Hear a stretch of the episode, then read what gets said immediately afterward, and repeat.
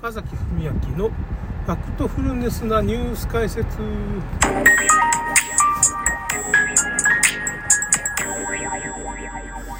っとですね今日はあのインディープの岡さんのホームページインディープ、地球最後の時にっていうねホームページがあるんですなかなか検索に引っかからないという。Google 検索になかなか出ない ホームページですけどね。まずいことを書かれてるっていう。か結局ですねこの記事をまあ56本僕の読んでて最近読んでなかったから読んでたんですけどまあやっぱ世界経済フォーラムっていうとこがまあ黒幕ですね今回の出来事の。これはまあ世界中の人が今言ってるんですけど世界経済フォーラムのホームページ 悪の組織がホームページ持ってるっていうか 冗談抜きで。彼らはさあのすごいですよ。やることやって最後に開き直りますからすごいで開き直ってるよもう。俺たちこういうことやったんだっていうことを止められんでしょあんたらにはっていうか誰にも止められんよね。感じになってるっていうのは。日本中のね企業とかが世界経済フォーラムにも登録してるんですよ、まあ、世界的なとこもね。それはもうファイザーとかモデルナなんかもちろん。ほとんどの日本だってトヨタ自動車とかそういうとか全部そこに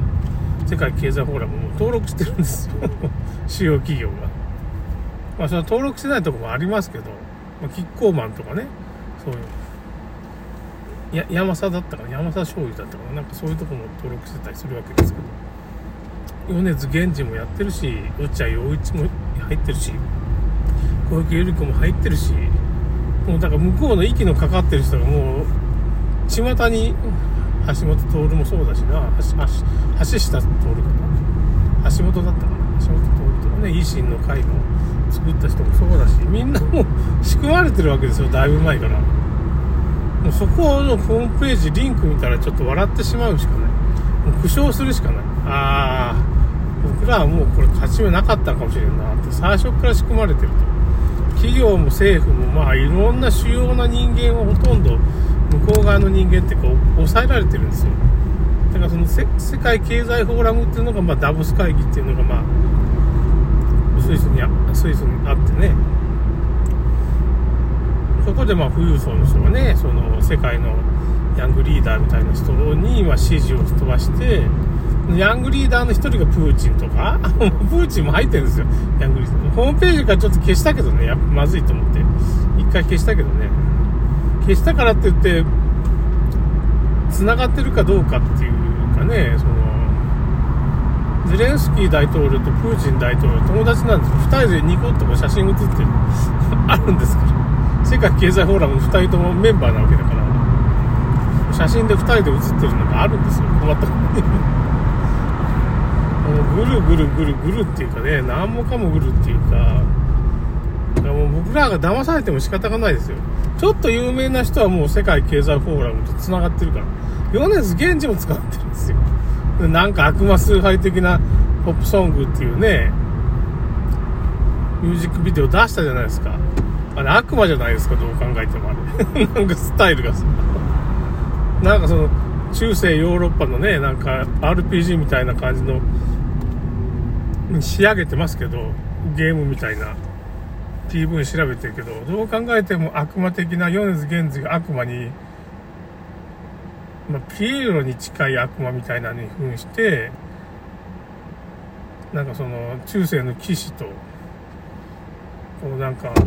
2人で踊るっていうかね戦ってるって言ったらおかしいけどまあ踊る。魔法使いがなんか踊ってるような感じのポップソングっていうね PV が出ましたよね最近。ウルトラマンの一つ前なんですけどもう悪魔崇拝的になっちゃってるよね米津さんみたいな。もう取り込まれつつあるんかなみたいな感じ。ここぞっていうとこ使ってくるね米津さん。だからまあ最近のドラマだったらパンドラの果実とか17歳の帝国っていうの NHK のこのドラマ2つはちょっと要注意ですよ。17歳の提局は17歳の学生、男の学生が、若いスタッフが人工知能で街をこう支配するって言ったらおかしいけど、選挙で、まあその AI に選ばれた17歳の高校生みたいな人が、町の総理大臣っていうかね、みたいになって、その町の総理になって、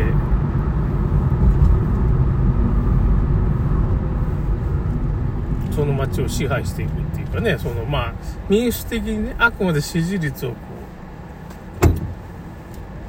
う、支持率30%切ったらやめなきゃいけないみたいなストーリーでね、なんかやってたわけですよ。なんかその議会を廃止したりしてからさ、すごい反発されたり、そういうゼネコンみたいなとこに発注してたやつを、再発計画をちょっと見直したりね、街のために、まあそういう風なストーリーなんです。AI が暴走してみたいな話が出てきちゃって、まあ、最終的にその AI 必ず暴走するみたいな感じでね、そういうストーリー展開になっちゃうんですよ。なんか。で、うやむやに終わってしまって、なんか良さそうな雰囲気で終わってしまって。VR メガネかけたらねその総理大臣の赤い青い服を着た総理大臣から中空にこう空中に画像が出てくる映像とかねそういうまあ AI で政治をしたらどうなるのかみたいな話でしたね。パンドラの果実っていうのは科学、まあ、死後の世界っていうかね死体を冷凍保存してそれをまた蘇らせるとかメタバースとかそういう話がいっぱい出てきてる。今そのねメタバース的な人間の生と死とかねその不老長寿とかテーマになってるの話がパンドラの果実とディーン・フジオカがやってますよね。ディーン・フジオカと新人の、まあ、女優さんとうんもう一人あれですね。踊る再捜査線のねまあなんかあの名前がパッと出てくる まあそういう。大捜査線のちょっと渋い役の男がいたじゃないですか。スピンオフ作品みたいな。ね名前が出てくる。名前が出てくる。そう3人コンビでねやってるんですけど。AI が出てきたり幽霊が出てきたりいろいろね。それを科学でこう切っていくみたいな話ですよ、ね、仮想空間ってね、まあ、死者の魂をデータで蘇らせるとかね、ちょっと似てる。パンドラの果実と、まあ、13帝国もちょっと似てる。17歳の帝国もなんか死んだ女の子が、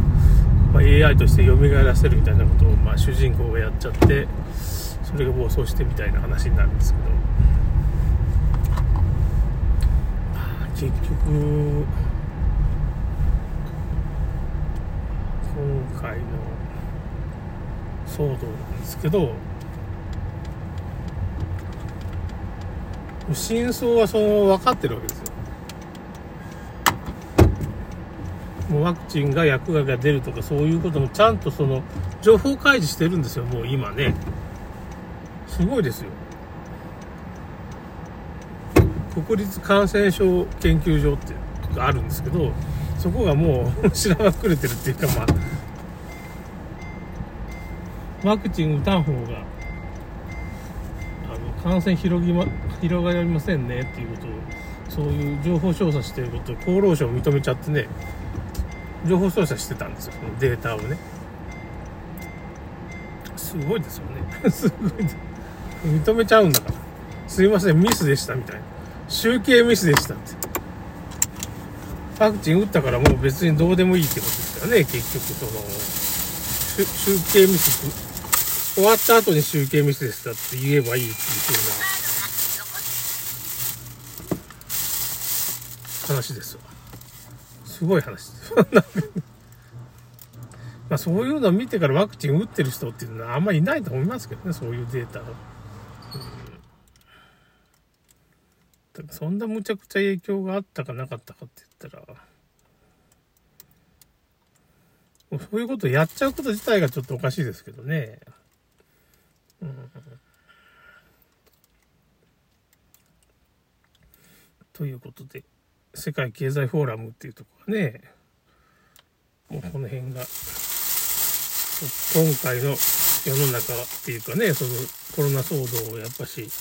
リードしてたっていうかね、シナリオももう何十年も前からシナリオを作ってやってたってことがまあ、世界経済フォーラムでどういうようなことを記事が書いてるか見たら、今後どういう展開になるか分かってしまっていう、まだ、公然とやってるわけですよ、向こうは。これからこういうことしますよ、みたいなもう予告してるんですよ。決してそれをなんか強引にね、人間の心理学の弱点をついて、強引にそういうことを進めていくと。認知戦っていうかね、僕らが何したってこう、逆らえんような状態を、無理やり作っていくっていうかな、恐ろしいなと思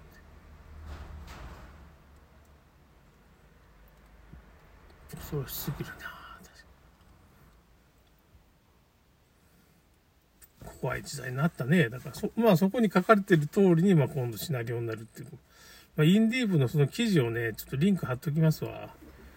いや、もうどうしようもないよね。みんな向こう側に取り込まれてるから、そりゃ変な動きするわな私。みんな勝ち目があると思ってるから、まあその、もう平気で嘘つくよね。嘘ついたって圧倒的にもう握りつぶされちゃうからね。本当のこと言ってもね。これは恐ろしい時代になっちゃったなっていう感じがしますね。